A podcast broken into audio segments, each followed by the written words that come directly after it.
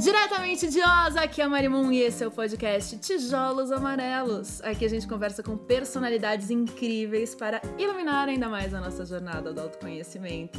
Você pode encontrar a versão em vídeo dos nossos episódios no youtube.com/marimun.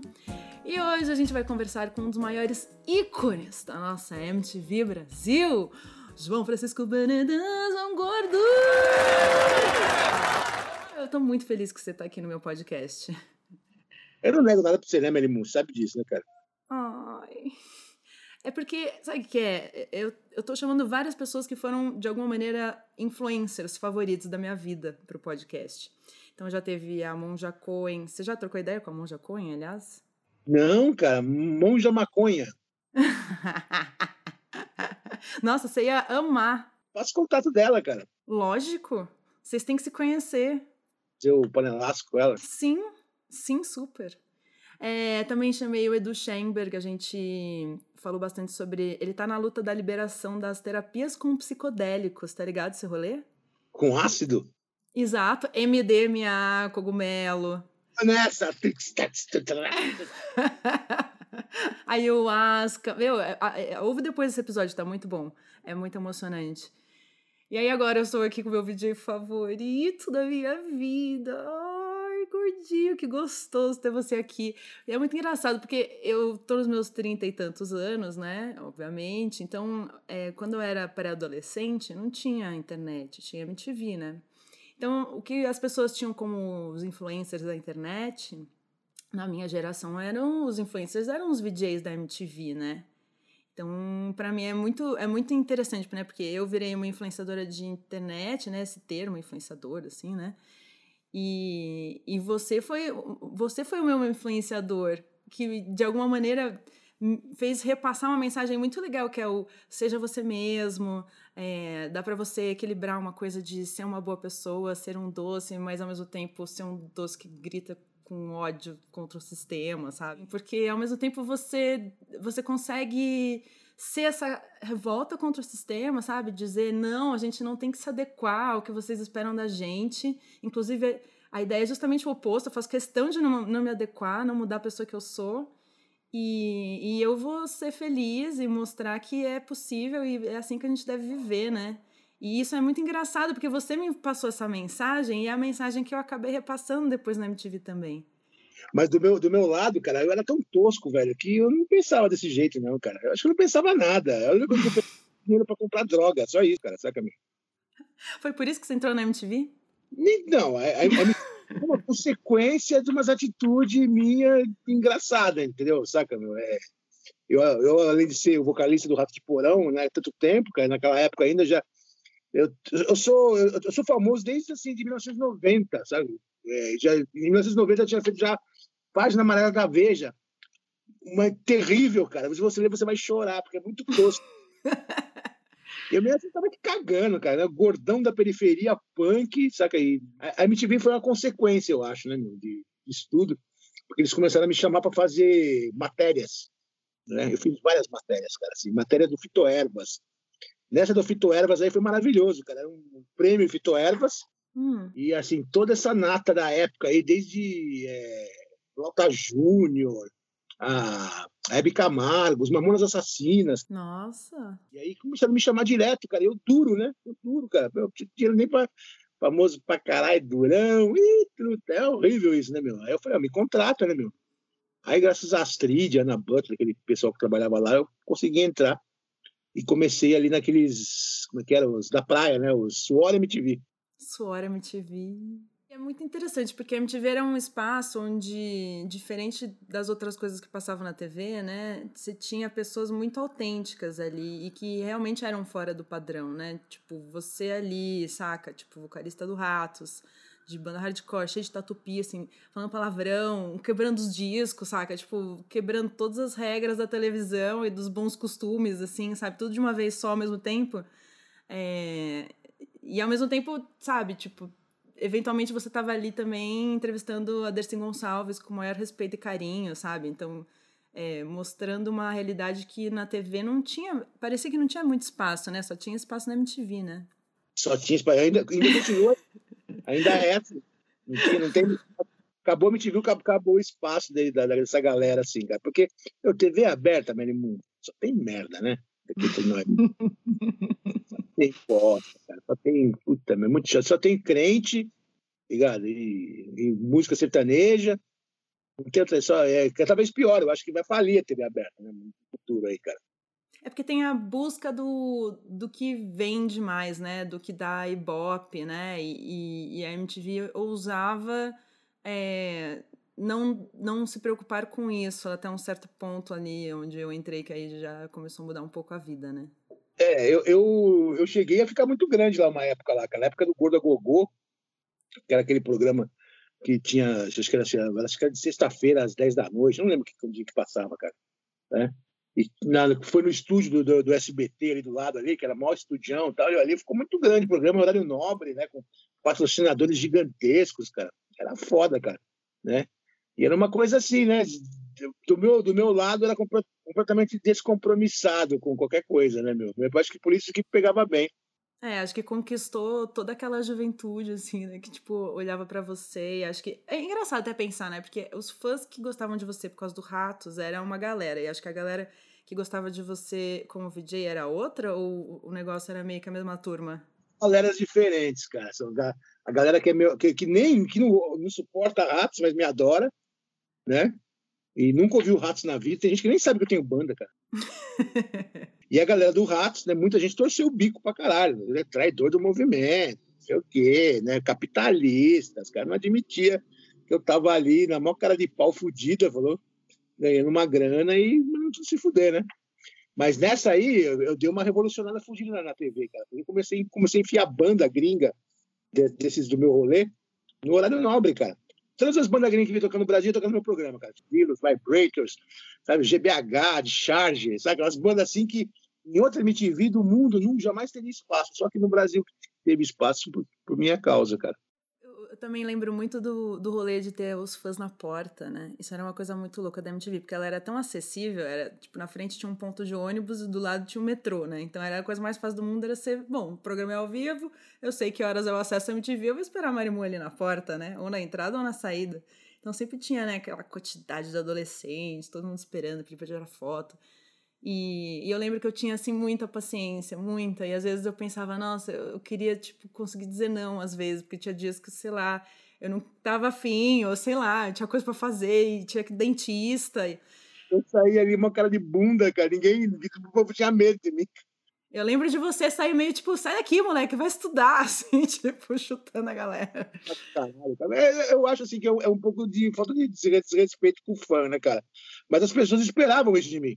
É, eu esperava. Eu lembro que eu queria um João Gordo de pelúcia que você puxasse a cordinha e ele mandasse a pessoa se fuder, assim. Caralho, vai se fuder. Eu não vou, vai tomar no cu, filha da puta. É, porque...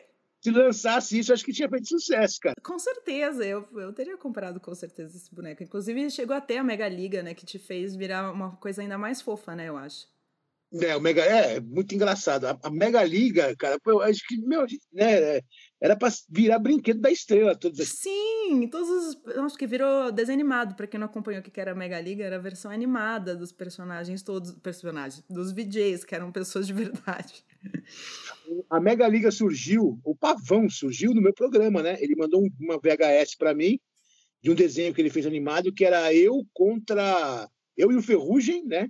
Uhum o, o cara lá do Engenheiros do Havaí, o Gessinger lá. Né? Nossa, verdade. E eu, super-herói com ferrugem, lá e batia nele, cara. Eu achei aquilo tá pro Zico Boys, né? E aí contrataram o cara, meu, né? E aí começou todo esse trabalho de desenho animado, Mega Liga, desenvolver tudo isso que né, foi, foi do caralho essa, essa época também, cara. Aí entrou a Funéria, lembra da Funéria? Eu fui no programa da Funéria, fui entrevistada por ela, foi emocionante. Também fui também, se eu não lembro. Eu fiz tanta coisa que eu não lembro mais, cara, que eu fiz, cara. Né? E, e, entrevistei tanta gente que eu também não lembro que eu entrevistei, cara.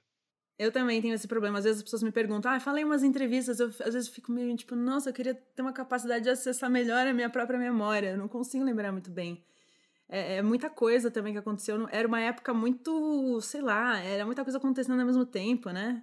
Um que eu, que eu fiquei sabendo disso aí, por exemplo, é, eu, estava lá no, no Rock in Rio quando o Nação Zumbi tocou com o Ney Mato Grosso, né? Aí eu tava tomar cerveja, falei, vou pegar cerveja aqui no camarim do Ney Mato Grosso. Aí eu entrei também lá. Falei, ô Ney, dá pra pegar uma cerveja aí, cara? Ele falou, ah, ficar à vontade. Eu peguei a cerveja e falei, porra, né? O meu sonho é te entrevistar, cara. Ele, você já me entrevistou duas vezes. Nossa, que gafe. Ah, desculpa aí, me lembro, cara. Mandando uma dessa, né? É. Muita coisa acontecendo e também muita coisa na cabeça. Eu lembro que na época da MTV eu ainda tava meio, tipo, super conturbado, assim, com vivendo uma relação de depressão que eu tava tentando lidar e um excesso de trabalho, porque começou a aparecer muito trabalho, né? Começou a dar muito certo minha vida, assim, profissionalmente, né? E aí eu pegava tudo que tinha e, eu lembro que eu, me deu uma desestabilidade, desestabilidade, assim, mental e emocional num certo momento, especialmente no final, assim, para mim. Era bem difícil e eu fico imaginando você também, que muita coisa acontecendo, e banda, e, e vida rock and roll, né? É, o meu barato ali era tocar com o rato de porão e me drogar e sair foto. eu, eu ia embora, meu. Lá com os programas lá ao vivo, lá os programas bombando, eu falei, vou, vou, vou fazer turnê, adeus. Ficava um chunk no meu lugar, já as coisas assim, cara. Ficava fazendo é, rodízio de VJ no meu lugar e eu ia embora, cara. Aí voltava todo estrupiado depois de dois meses, assim, é, cheguei, saca, meu? E é, eles aceitavam isso, né? É, eu também. Eu tinha uns momentos também que eu tirava férias, aí entrava o Didi, entrava a Jana, entrava uma galera. Até a, a Dani Calabresa, às vezes entrava no lugar da Titi, a gente chamava Tata Werneck. Era, tinha essa liberdade também, né? De todo mundo se conectar ali, e um entrar no programa do outro e tudo bem. Cara, igual essa MTV aí, nunca mais, viu, meu? Nunca mais vamos ter um bagulho louco. Isso aí, tanto que os, os artistas, DJs, a maioria, se fudeu, né? Quem se deu bem foram os diretores e os profissionais, né, do, do vídeo, né, cara? Que é tudo trabalho da Globo, cara. É verdade. Uma galera lá. Todos os diretores meus são da Globo, cara. A, a Raquel Afonso é da. Do encontro da Fátima. A Fátima Bernardes, cara. O, o Geninho Simonetti é do. É da Angélica. O Mineiro tá no Faustão. O Faustão é o Teté, o Teté não, o Lelé. É o... Esse eu não sei quem é, não lembro dele. Kaká, Kaká. Tá, tá, o Luciano Huck, o Kaká tá no Luciano Huck também, cara. É todo o pessoal que lá que era parceiro nosso, tá tudo empregado tá na rede. Tudo espalhado pelo mundo. É... Sabe uma coisa que eu fiquei, eu queria muito te perguntar, que era eu fiquei pensando, pô, você me influenciou muito, né? E os VJs me influenciaram bastante. Eu fiquei imaginando, e você na sua geração, quem que eram os influenciadores para você? Quem eram as pessoas que eram uma grande influência e te inspiraram assim, como pessoa e até como artista? Sou tio, né? Então eu, eu vivi intensamente os anos 70. Uhum. Em 1970 eu tinha seis anos de idade, então eu lembro da Copa do Mundo de 70, para você ter uma ideia. a partir daí é o seguinte: na televisão eram só tipo menos de canais, cara. Era Globo, Tupi, Bandeirantes, Record, Cultura. E acabou. Passava os desenhos a hora que tinha que passar os desenhos, você ia lá e assistia, cara. Né? Então tinha lá Globo Cor Especial, né? E tinha lá os, os, os apresentadores né, dessa época, né? Então, sei lá, Torresmo e Pururuca, tá ligado? Bravo isso aí, cara, né? O Silvio Santos até, né? Décio Pitinini, é, Paula Saldanha, do, TV Globinho, sabe? Umas coisas assim, cara.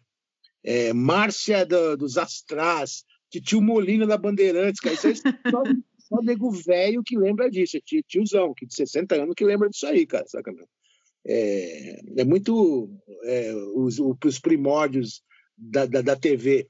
E os canais que eu mais assistia naquela época era a TV Record, cara. TV ah. Record, antes de virar crente, era TV Record, né?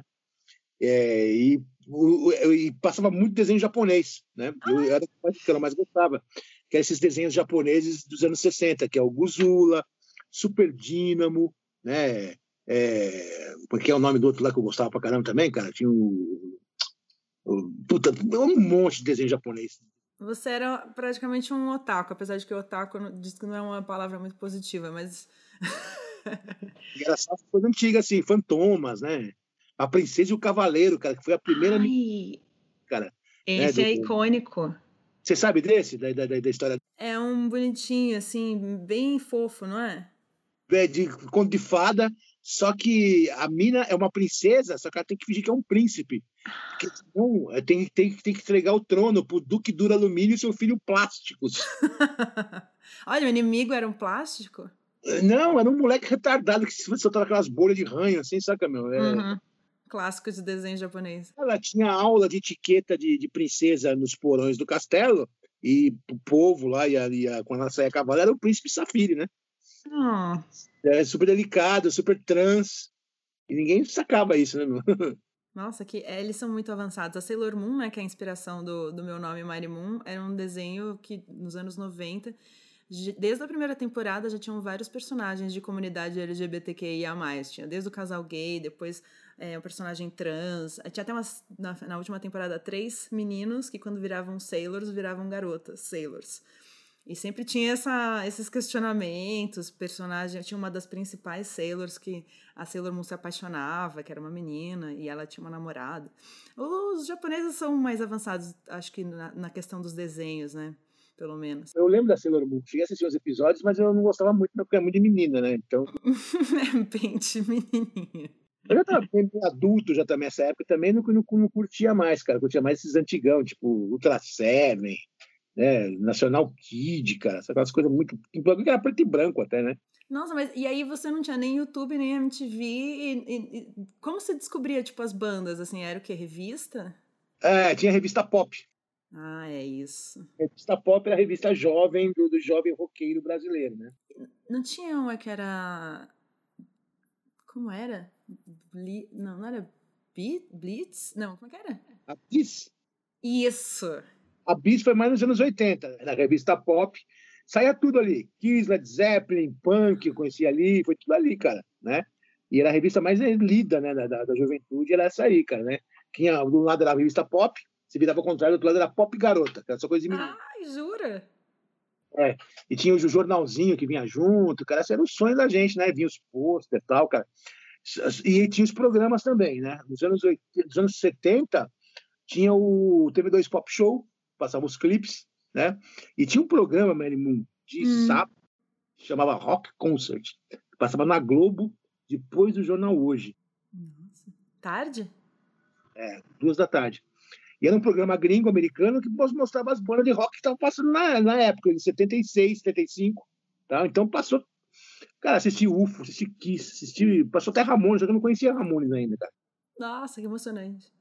É, e tudo sábado à tarde, assim. Então o, o rock faz, fazia parte da. da- É tipo música mainstream, né? Mainstream, total. Que loucura. Você ligava a rádio, eh, tocava Alice Cooper, tocava Suzy 4, eh, sei lá, Nazaré, os rock assim, e tinha os rock nacional, que seriam assim, assim a Rita Lee, eh, quem mais, cara? Eh, eu não lembro agora os nomes das pessoas, mas assim, o rock é, vivia rolando nas rádios. Não existia rádio AM, rádio AM só, só, só tocava música clássica. Ai, que bonitinho. E era rádio, é, rádio, rádio, rádio FM, tô falando. Não existia rádio FM, FM só tocava música clássica. E a rádio AM era a Rádio América, tocava as músicas brega. E tinha a Rádio Excelsior, a máquina do som, cara. A rádio mais roqueira, né? Que todo mundo escutava assim. Excelsior. É Excelsior, a máquina. Era legal pra E aí você descobriu música punk aonde?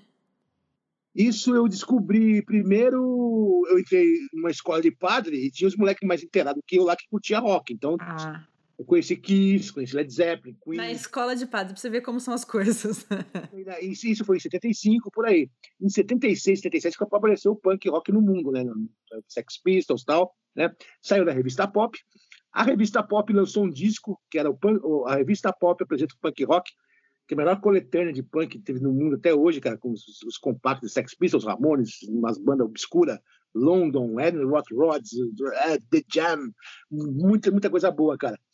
E eu conheci o punk mesmo, olha só, como o sistema é doido, cara. Eu fui na revista Veja, Nossa, que inesperada. fantástico, cara. Do Fantástico. Em 1977. Eu lembro que eu fui no, no dentista e tinha uma revista Veja que tinha uma matéria do, do, do Sex Pistols, cara. Aí eu fui lá uma vez, eu li aquilo lá, falei, nossa, que coisa podre, né, cara? Nesses punk, com foguete, né? Tiradores de cola. aí, no, aí no, na outra semana eu voltei, eu já arranquei as páginas e levei para casa, né? E, e, num dia, num domingo lá, passou a matéria do Fantástico sobre o Sex Pistols, cara. Que emocionante.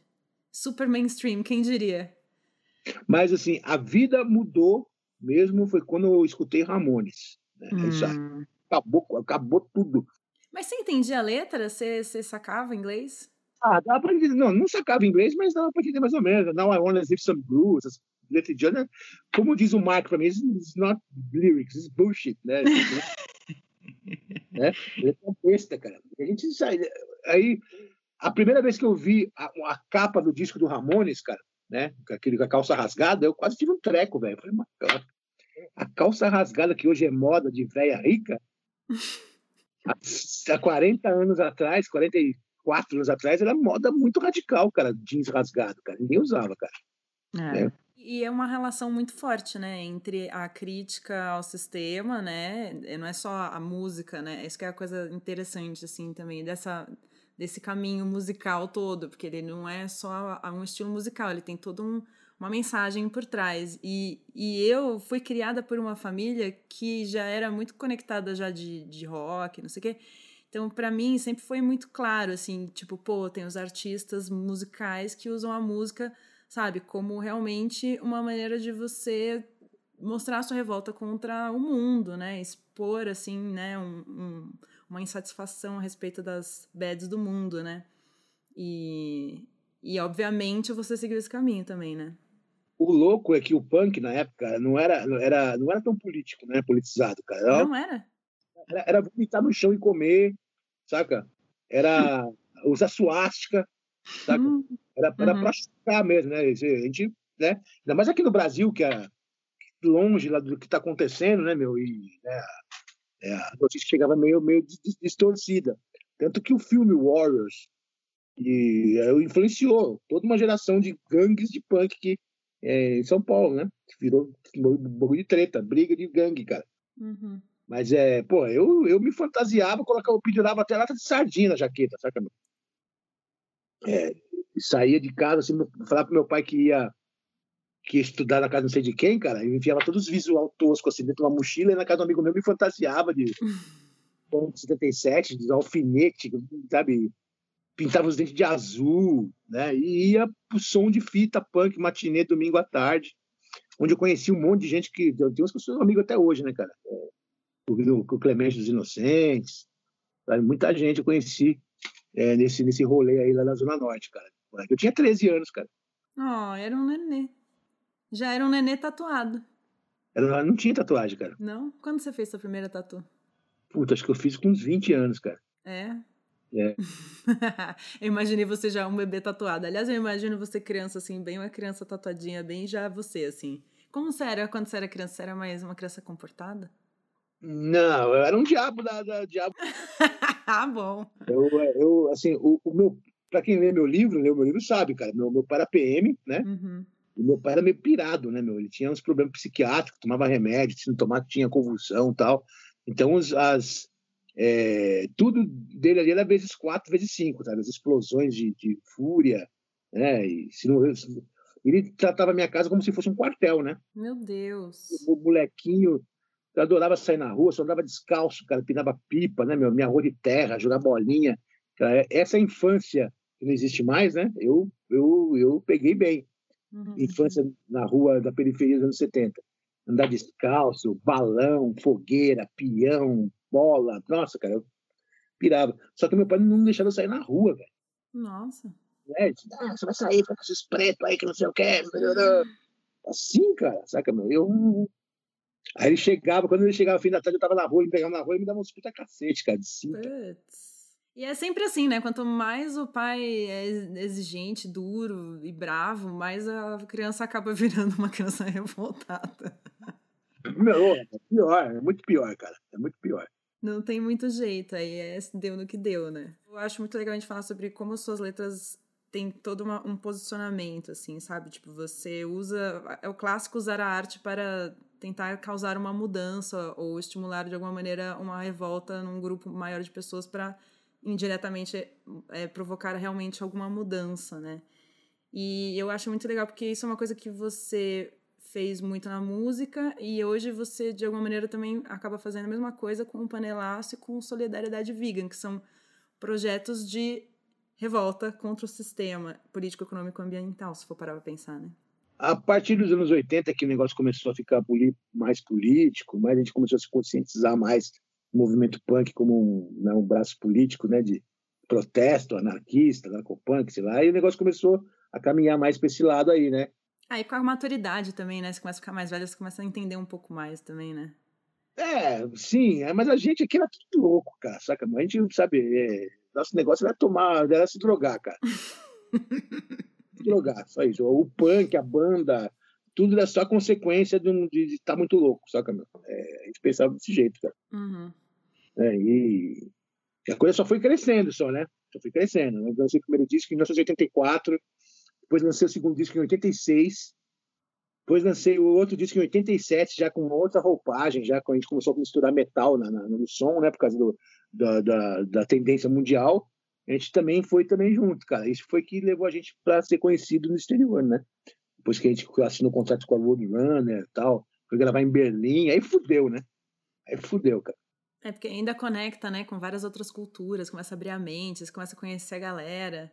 E aí nós somos, só em 89 nós fomos entender que a gente era um espírito tosco, resetar tudo e começar tudo de novo.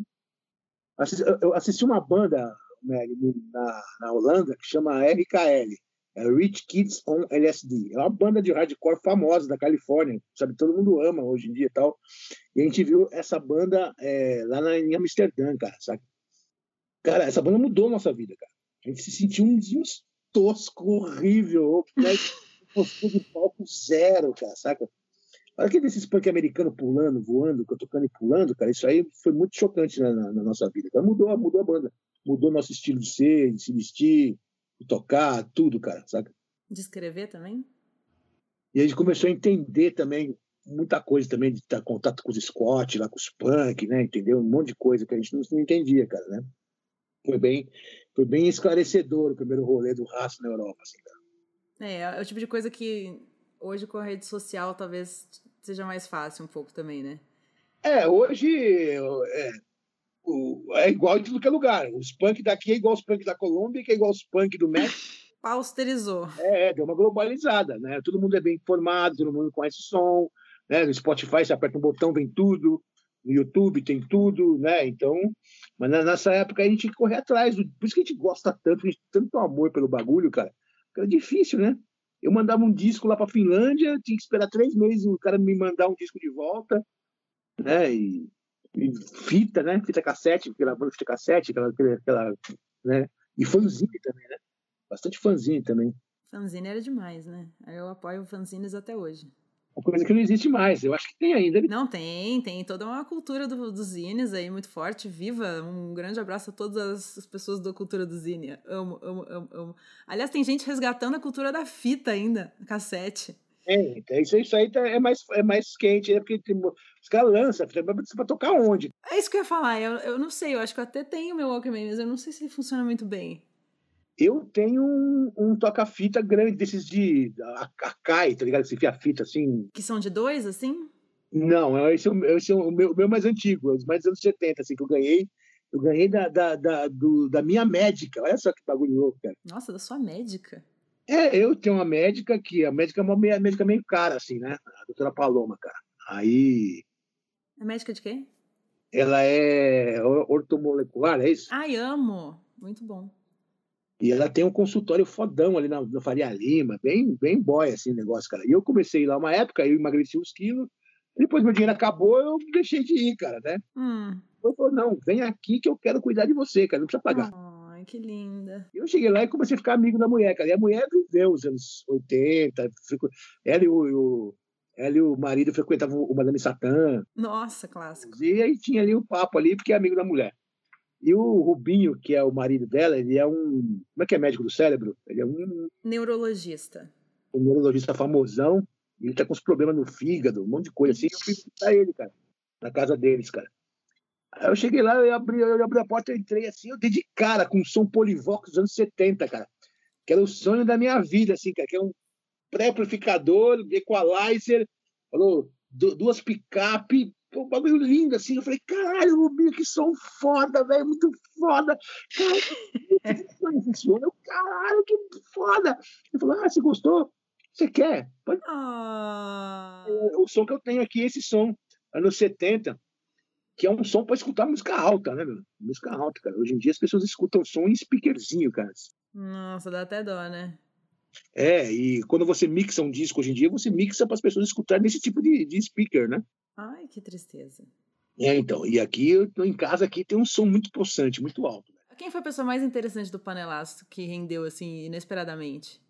Na, tanta gente já passou, já que eu nem lembro. Nossa, era todo mundo, né, no caso. Acho que. É, é, bastante gente, cara, bastante gente. Tá com o panelaço há uns 10 anos já, quase, não é? Constança Pascolato. Ai, não acredito. Toda vez que quer na minha casa, eu. Ah, vamos fazer um ranguinho, Constança. Seu fã, ela, tia! Eu nunca ninguém me chamou de tia. Ai. Ah, desculpa, cara. É, e ela, é, é- ela é uma prova, assim, tipo, uma, muito inusitada vir né, na, na sua casa, Constança Pascolato, cara. É bem legal, cara. Uma senhora muito inteligente, Fofinha, né? muito elegante, cara. É linda, cara. É. Linda, cara. Eu sou mó fã dela, cara. É, é muito gostoso ver você com personalidades que são diferentes de você, mas ao mesmo tempo você vê que, tipo, tem um encontro muito bom ali no meio do caminho. É. E lá na MTV, eu, eu, eu curti, eu curti muito ir naquele, no Gordo Visita, né?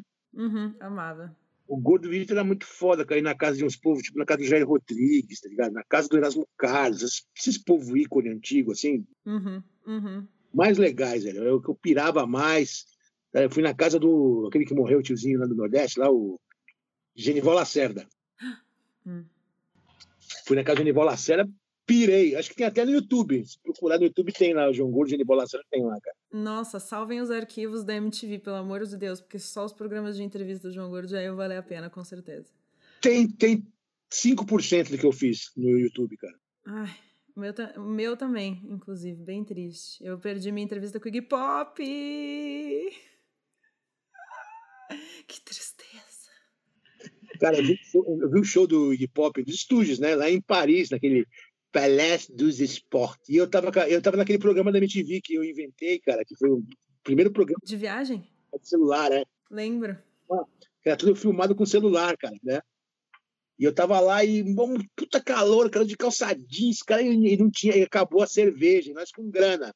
Eu e a Tuca Paoli com grana, cara. A gente ia, ia naquelas, naquelas máquinas de ATE, ATM, né? AT, ATR, sei lá. ATM pra tirar dinheiro. Tinha grana pra caralho pra nós ali, gastar. champanhe, cara, nós aqui na, em Paris, no show do Iggy Pop, nós vamos tomar champanhe. Cara, cada garrafa de champanhe, na época, era 80 euros. A gente tomou cinco garrafas de champanhe. Que delícia! Ai, meu sonho que nunca realizei é ter feito um programa com você. Eu fiquei tão louco de, de champanhe, cara, de champanhe, que de calor, sabe o que eu fiz? Cara, eu arranquei a calça, fiquei de cueca no show. e você lembra direitinho do show ou apagou um pouco? Ah, eu tava, sei lá, tava. cara, eu lembro que você falar francês com o povo. Aí, ó. Tipo, resgatar o meu francês da quinta série do, do colégio de estado, porque antigamente se ensinava francês, né, meu, na, Ah, na escola, né, no, no colégio estadual, cara. Le parler français? É, eu lembro das, das, das lições, tudo, cara. E eu resgatei meu francesinho tosco e consegui conversar com os caras, cara. Fumar, os caras no rachixe e tal. Lá, os caras, ah, uma conversação em francês tosco. Tem que fazer um álbum do Ratos em francês. Cara, eu acho muito difícil falar francês. É, ainda mais rápido e gritando. Sotaque também, né? Bem, bem poderoso, cara. Tem uns muito bico, né? Muita, muita doideira. Cê- cê- eh, quanto tempo você tem já o panelaço, mais ou menos? Já tá batendo aniversário de 10 anos? Seis. Seis, ah, ainda tá longe do aniversário de 10.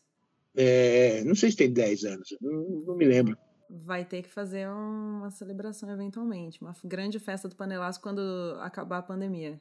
Né, né. Aí, aí o Panelaço teve momentos legais pra caralho, cara. Né? Ainda mais você vê aqui em casa, né? Uhum. Esse era o grande, grande chance do programa, era o, o convidado vir na minha casa. Conhecer a casinha dele, todos os brinquedos, o galo. Ainda tem o galo? O galo, o galo a cachorra matou, cara. Ai, jura? Ai, meu Deus, o galo de rinha que você salvou, né? Mas ainda tem vários bichos na sua casa. Cara, tem um coelho, angorá, tem duas tartarugas, tem três cachorros e quatro gatos. Ai, que família feliz. o, os gatos são os mais queridos. Os cachorros destrói tudo, né, cara? Pontinho, qualquer coisa que você deixa para fora, mangueira, roupa, eles destroem tudo, cara. Cachorro filha da puta, cara. Bicho, a gente não, não, interage muito né, com as tartarugas, nem com o coelho, que eles ficam lá atrás, cara. É, não dá para dizer que dá para brincar muito com eles, né? Mas o panelaço está em pausa durante a pandemia? Não, daí toda semana. Ah, e, e tá. agora a pandemia é só convidado bala, né? Uhum. Semana passada foi Serginho Groisman. É verdade, eu vi isso no meu YouTube. Eu não me liguei que era recente, eu achei que era mais antigo, porque eu imaginei que você estava em pausa. Como você está fazendo na pandemia? Você está testando as pessoas antes? O quê? Mas as pessoas não vêm em casa, é tudo online. Ah, tudo remoto? Ah, entendi. Ai, vida remota. Entrevistar as pessoas, cara. Entrevistei o Jean Willis, cara, lá em Berlim. Você entrevistou o Jean Willis, gente, eu perdi essa. Eu preciso assistir esse com certeza. Vou colocar lá na minha lista. Cara, no, no, no canal tem um monte de entrevista interessante, cara. E hoje entrevistei o Otto, né? Ai, gente, o Otto. Outro dia eu tava no, num, num rolê uma vez, e aí de repente apareceu o Otto no meio da festa, e eu fiquei tipo, gente, o Otto, do nada. E o Otto, a filha dele, mora no meu prédio. A gente às vezes se encontra a, a filha da Alessandra, né? É. Não conheço ela, não. Ela tá, ela tá com 16 anos, mas tá, tá muito. Tipo isso, é uma adolescente bem divertida e, e bem alternativa. E em paralelo ao Panelaço também tá rolando Solidariedade Vegan. Vamos falar sobre ele, porque ele é maravilhoso esse projeto. Eu amo muito, sou apoiadora, mando todo mês uma contribuição. Tem o Clube do Risco também, né? Que são as lives. Ah, as lives. É, porque o Panelaço ele não é, é, é gravado como se fosse live. Uhum só que é editado e passa na semana seguinte, né? E o Clube do Risco são dois Clube do Risco por semana. E eu reservo o Clube do Risco mais para o pessoal do rock, né? Uhum. Rap, pessoal do heavy metal, do punk, é artista plástico, sei lá, é mais pessoal assim, é para trocar ideia assim do dia. É bem interessante. Bastante gente legal, parece, cara. E o Solidariedade Vegan, conta. O Solidariedade Vegan começou com a Vivi, né? Que ela ficou super traumatizada com a fome da galera ali, da, do bexiga ali, do, dos moradores de rua. Ela levou umas coxinhas para distribuir, não tinha coxinha para todo mundo e voltou chorando para casa. Aí eu falei, meu, vamos fazer alguma coisa, né? Vamos fazer alguma coisa. A gente bolou esse nome com as crianças e a primeira ação nossa foram 76 marmitas com dinheiro no nosso bolso, cara. Né? Isso já faz mais de um ano, né? É, e aí começou a crescer, crescer, crescer, crescer, crescer, começou a se envolver, se envolver, se envolver, e não dá mais para sair disso, cara. A gente virou tipo bom samaritano. Teresa de Calcutá, cara, total Calcutá. É, tá no nosso, cara. É foda. E, e, ela faz muita coisa legal, cara. Faz muita coisa legal lá na ocupação Alcântara Machado, na aldeia lá do Jaraguá. Tem uns lugares certos que ela ajuda e vários projetos legais pra caramba, cara. É muito lindo, eu amo. Estou sempre ajudando a compartilhar também nas redes sociais, é muito legal. Inclusive, é muito interessante, né, como as redes sociais ajudam, né, a empoderar alguns projetos, né, conectar, avisar. Os clubes do risco são, são lives colaborativas, né? Então, pessoa do mundo inteiro fica depositando uma graninha, cara. Ah, que demais. É, isso duas vem do Japão, Canadá, Espanha, aí depois lá 5 euros, 600 uhum. ienes, e vai depositando e tal, e a gente junto isso aí, vai tudo para o Solidariedade Vegan. Ah. Mas as, as, as, é, é, as, pessoas ajudam bastante, né? O, sendo online assim, fica mais fácil de ajudar, né? Quando querem entregar, fazer doação, eles levam as coisas lá no panelaço, lá no bexiga. E é legal também de descobrir pessoas, né? Eu, eu por exemplo, o, o padre Júlio Lancelotti, por exemplo, é engraçado, né? Porque ele é uma personalidade que virou um influencer de, de Instagram agora, né? Porque através do Instagram você consegue ver melhor o trabalho dele, conhecer, não sei o quê. Você conheceu ele pessoalmente, né? Você, você não foi lá arrancar os, os negócios debaixo da ponte? Como é que era? É, o, você tava né? nesse dia, não tava? Tava, tava. Fui lá ver lá, as paradas dele. Ele fez um, uma parada lá bem interessante, porque tem esse, essa arquitetura da exclusão, né? Uhum. E ele, ele é um gênio também, né? Para chamar atenção, cara. Foi lá com a marreta, marretou o bagulho e virou notícia no, no mundo inteiro, cara. Né? Mas o Padre Lancelotti é uma pessoa sensacional, cara. Sensacional. Tá? Desde sempre na batalha, fala contra, contra o sistema, contra esses nazis do caralho que tem aqui no Brasil, cara. Então, quando eu falo nazi, é tudo envolvido, né, meu? Esse povo aí horrível aí que tem, que tem aí, cara. E, eu não, não virei amigo dele, mas é, eu tô junto ali na parada, porque agora tem uma, uma, uma parada nova que a Vivi fez que chama é, Trampolilink. Trampolilink? Trampolilink, é. é. Pelo Instagram, se você quiser seguir, tem o Trampolilink, é arrumar trabalho, arrumar trampo para pessoas em situação de rua. Olha! Então a pessoa faz a ficha, tal, né? Faz isso, o pedreiro, o encanador, o eletricista, tal, tal, e você pode contratar essas pessoas para fazer um, por isso que chama trampo link, né? E ela começou agora com isso aí, o padre lá está envolvido também, cara. Gente, é isso, né? É, é, o orgulho do meu influenciador, do meu DJ favorito, entendeu? Que é uma pessoa que eu admiro e tenho muito orgulho. Vocês estão fazendo algo que realmente, assim, tipo, é, quando você olha, você fala, caraca, esse é o tipo de influenciador que tem que ter, né? Porque na internet a gente tem de tudo, né? E, e várias más influências aí no meio do caminho. Fala-se bastante agora na internet sobre a, os bons influencers e os maus influencers, né? E no fim você acaba sendo também um influenciador de muita gente, né? Tipo, até de seus próprios filhos, né? Vários fãs, cara, né? Tem fã pra caralho. E tem fã jovem também, né? Tem a molecada também que curte, tem uma molecada que gosta do som também, saca, meu? Do som, é tudo meio misturado, cara. Mas a, a, a grande heroína da parada aí é a Viviana, cara. É a Vivi, cara. Vivi, maravilhosa. É de frente, tá ligado? Pau pra toda a obra, saca? E né, é uma força, assim, é, necessária para ajudar o pessoal da rua aí, cara. Ela tá muito envolvida e ela não vai mais sair disso, cara. Vai passar o resto da vida ajudando as pessoas, cara. E ela te mudou muito, né? Ela é uma pessoa que foi. Ela foi uma influência muito forte para você também, né? Mais ou menos, né? Mais ou menos? Como foi? Conta aí. Não, né? A gente, né, eu sou mesmo sem vergonhão de sempre, só que com umas rédeas mais poderosas. Né?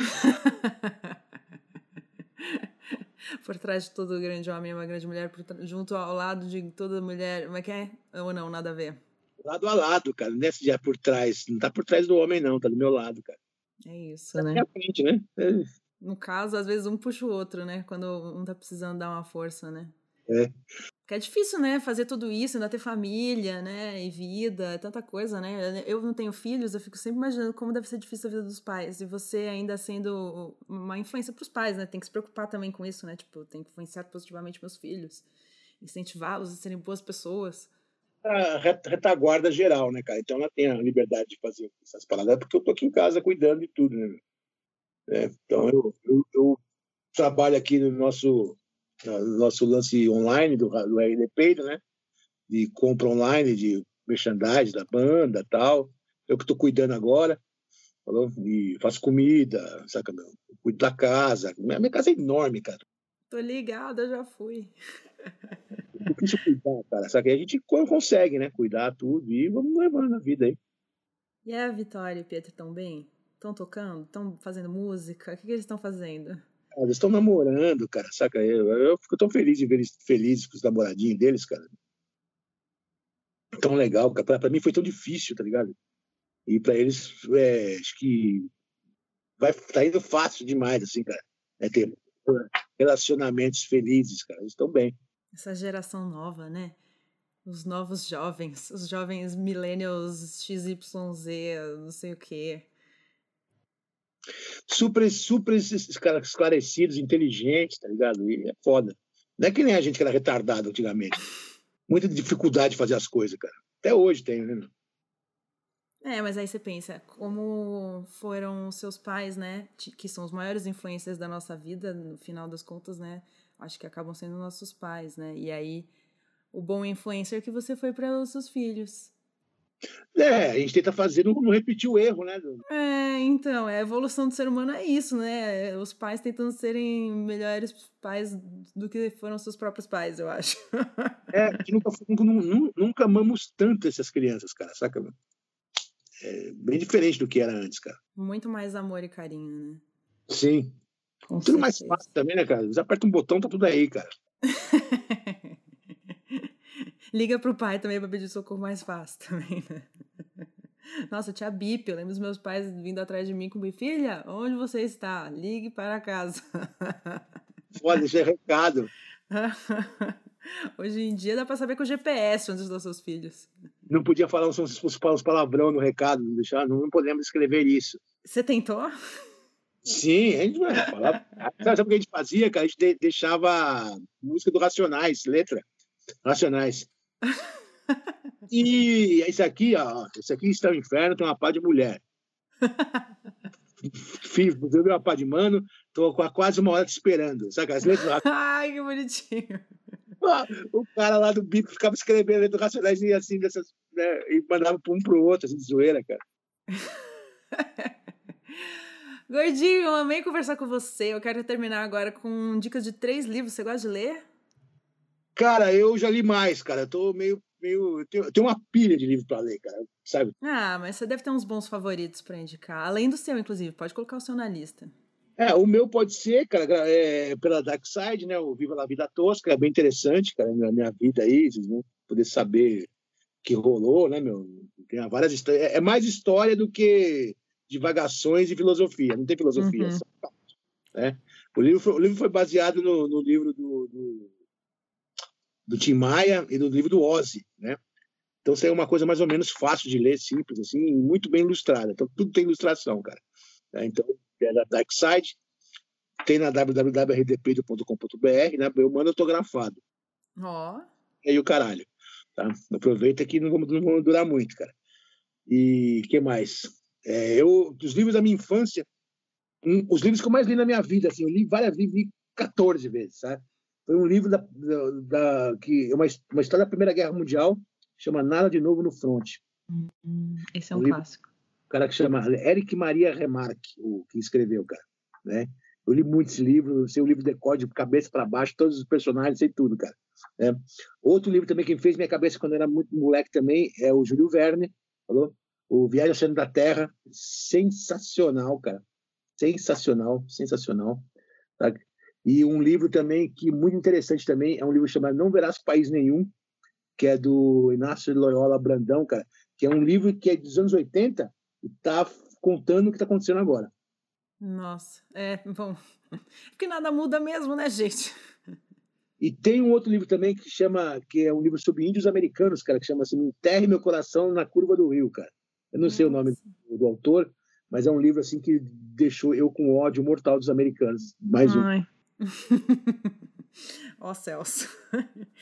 e para fechar, a gente sempre fecha aqui com uma pergunta muito profunda e filosófica, que é: qual é o sentido da vida para você, Gordinho? O sentido da vida para mim é ver o Bolsonaro no Bangu 8. Pagando todos esses crimes aí de genocídio, essa palhaçada, tá ligado? Ele, a família dele, todo mundo em cana. Esse cara não tem que enfiar no, da bunda lá no Bangu 8. amo. Gordinho, eu te amo tanto. Obrigada. Te amo, Mary Munzinha.